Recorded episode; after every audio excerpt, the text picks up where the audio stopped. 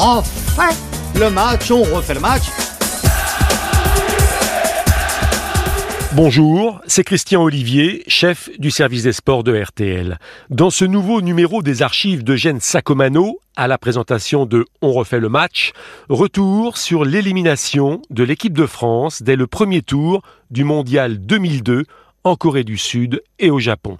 Tenant du titre et champion d'Europe deux ans plus tôt, les Bleus sont battus par le Sénégal, puis tenus en échec par l'Uruguay. Malgré le retour de Zinedine Zidane face au Danemark, il s'incline encore 2 à 0. Comment expliquer ce fiasco? Roger Lemaire est-il le premier responsable? Autour de Gen Sacomano, tout le monde est encore sous le choc.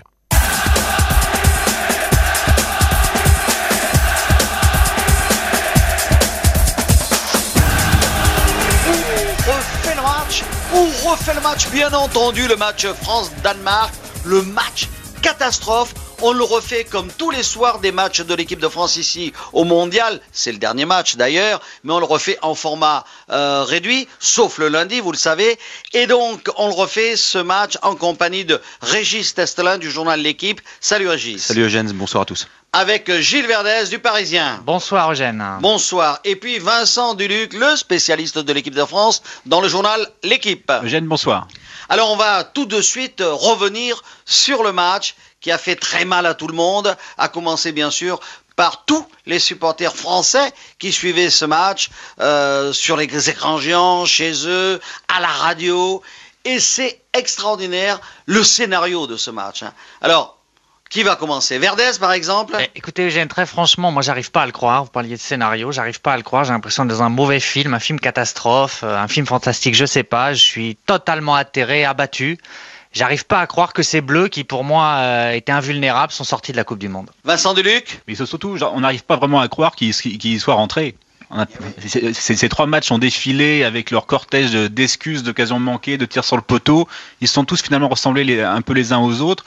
Et à la sortie, c'était un bilan absolument misérable, misérable. Un match nul, deux défaites, aucun but marqué, dernière place du groupe A. C'est terrible. Terrible, terrible, honteux, humiliant, c'est- c'est c'est- c'est vraiment ce que l'on peut dire, Régis Testelin. Ouais, c'est l'humiliation. Euh, Je sais pas s'il fallait s'y attendre, s'il fallait pas s'y attendre, si on était vigilant, si on a trop écouté les joueurs de l'é- de de l'équipe de France, pas assez été critique à leur rencontre.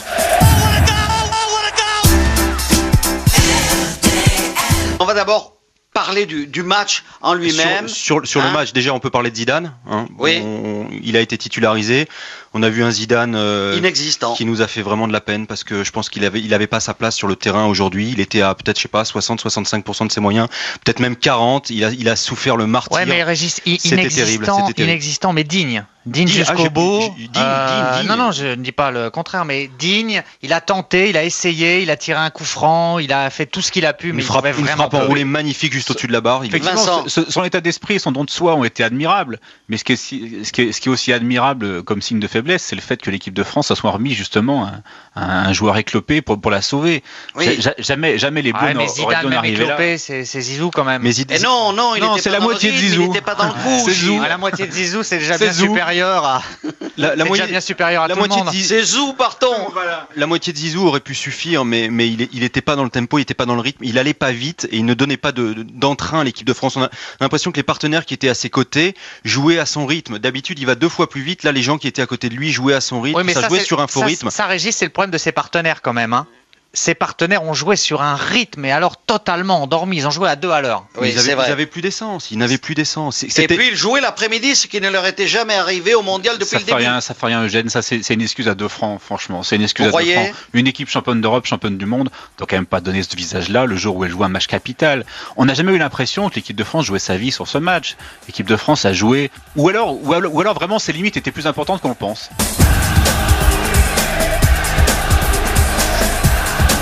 On refait le match avec Eugène Sacomano. Alors on va, on refait le match, on refait le match en se disant que peut-être vers la 10-12e minute, il y a cette balle de Trezeguet euh, qui a à ses côtés, qui a le choix entre tirer et puis à ses côtés Viltor tout seul, Et il la donne pas et il tire. et Zidane qui était également au deuxième poteau qui était démarqué.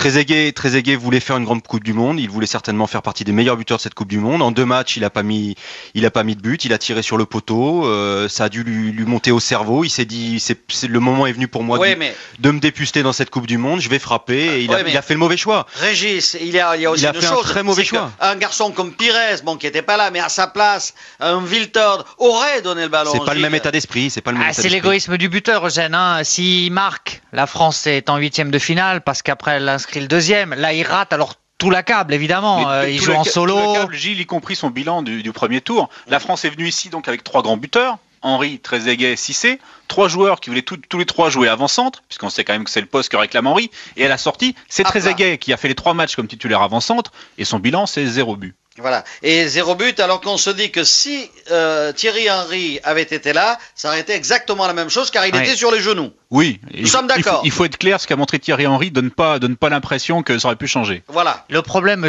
c'est ce qu'on disait, c'est que le tournant de ce match, si match il y a eu, Hmm. se situe à la douzième minute. Ensuite, c'est fini, plus rien, plus d'équipe de France, bon, 12e minute, quelques c'est l'occasion occasions. dont on C'est- parlait. C'est très égay. C'est un petit peu excessif, Gilles. En, en fin de première mi-temps, il y, a eu, il y a eu pendant 4-5 minutes deux ou trois occasions que- qui auraient pu, en, en- en tournant bien, remettre l'équipe de France dans le, dans le bain. Je sais- pas tellement. On, a, on est quand même, même si physiquement, effectivement, comme disait Régis, on a l'impression qu'ils avaient plus d'essence, on se pose toujours ce problème de savoir si- s'ils s'ils avaient vraiment plus d'essence ou si c'est tout ce, le poids des circonstances, le fardeau de, de, de leurs propres difficultés qui les a pas comme ça euh, paralysés.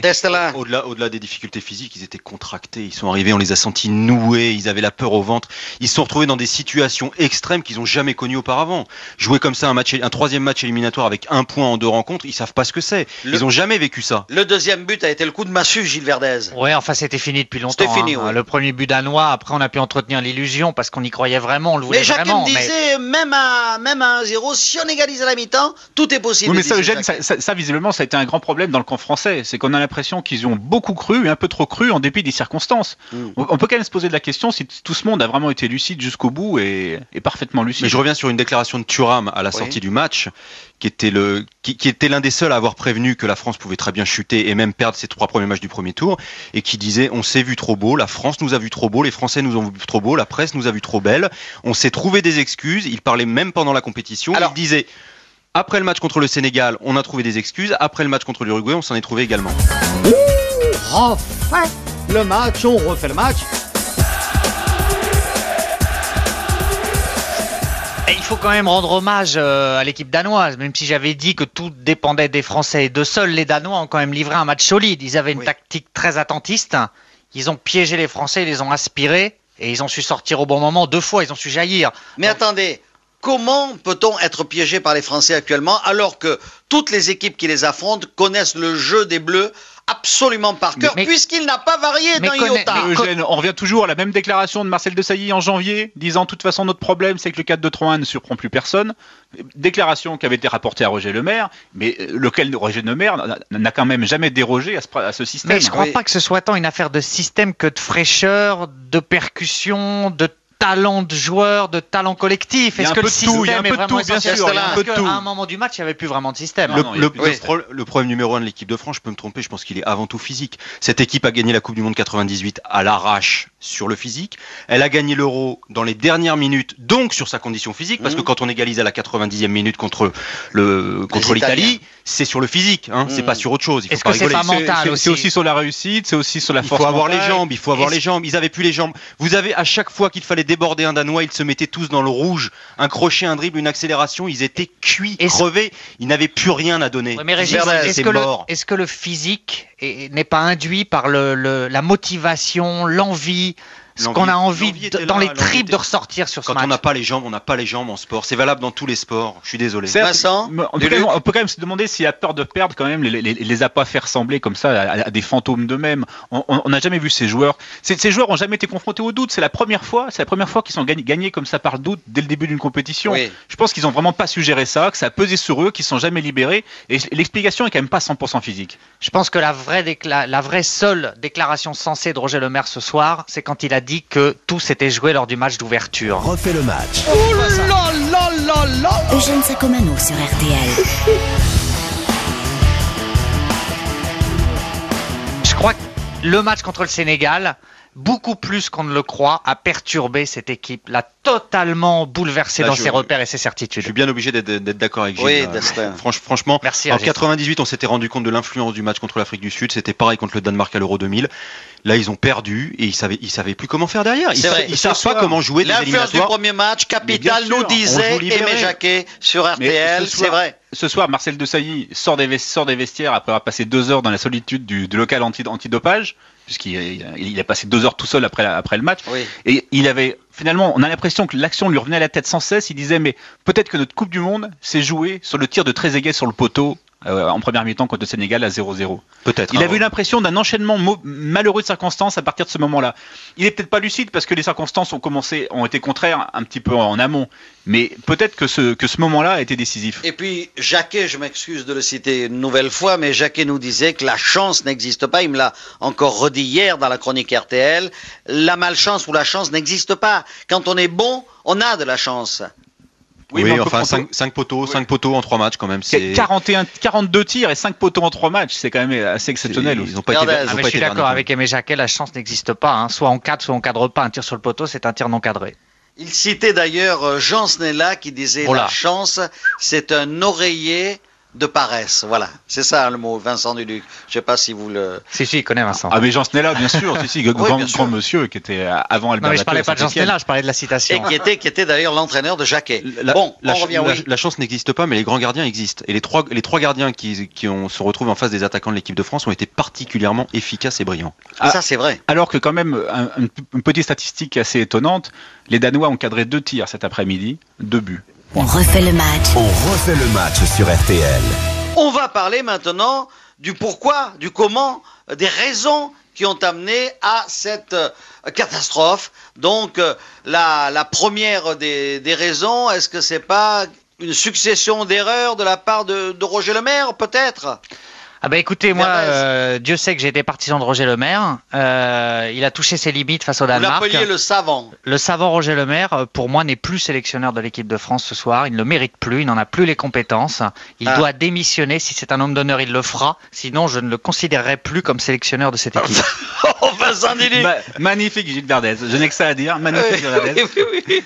Mais je, je, je, je pense qu'effectivement Roger Lemaire va se retirer, soit qu'il y sera poussé par certains de ses amis Hum. euh, de, de- de la direction technique nationale, soit, soit effectivement qu'il considérera qu'il a, qu'il- Il a raté son coup. qu'il a raté son coup. Et c'est un peu ce qu'il avait laissé entendre jusqu'à maintenant. Il a toujours dit qu'il connaissait les conséquences d'une- d'un tel échec. Oui. Donc il, il lui appartient de les tirer. Effectivement, on imagine qu'il va se. Enfin, qu'il il va lui s'en aller. appartient de les tirer, ou alors il faudra les tirer pour lui. Oui, euh, ou alors les tirer pour même, lui. là, parce que attendez, là, il a, Oui. il Non, s'est coupé totalement de son groupe. Il a sombré dans la paranoïa la plus aiguë. Au lieu de préparer tactiquement ce match capital contre le Danemark, il a cru pourchasser des journalistes en les accusant d'espionnité aiguë dans les vestiaires. N'importe quoi. Il s'est totalement, il s'est totalement, il s'est totalement moqué de la Ouais. préparation, abandonnant son groupe, abandonnant son staff, se focalisant sur des Alors, pécadilles. Alors, Régis Destelin. Bon, moi, j'ai deux reproches à faire à Roger Lemaire. Le premier est d'avoir cramé ses joueurs, et le deuxième est de ne pas les avoir écoutés. Sur le fait qu'il les ait cramés, on a vu après le France-Écosse qu'il y a eu un net déclin physique. Il a continué à aligner Vieira 90 minutes durant. Il a continué à faire jouer tous ses joueurs d'Arsenal qui étaient complètement cuits, qui méritaient du repos. Et Zidane contre la Corée. Zidane contre la Corée, c'était une ineptie. Wenger l'avait mis en garde, pas de déplacement au Chili, pas de déplacement en Australie. Pires est revenu du Chili, il a dit j'ai mis trois semaines à m'en remettre.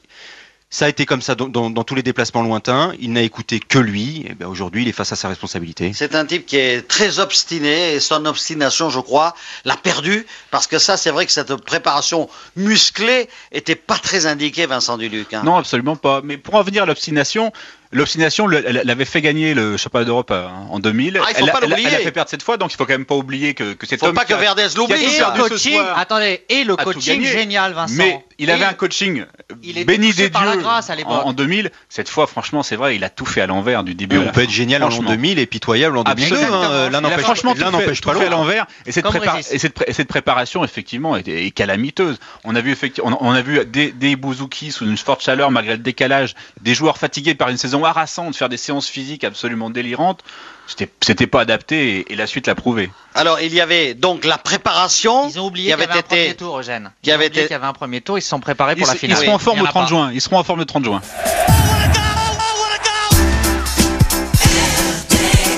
Roger Lemaire sera en effet remercié par la Fédération française de football et remplacé par Jacques Santini en août 2002.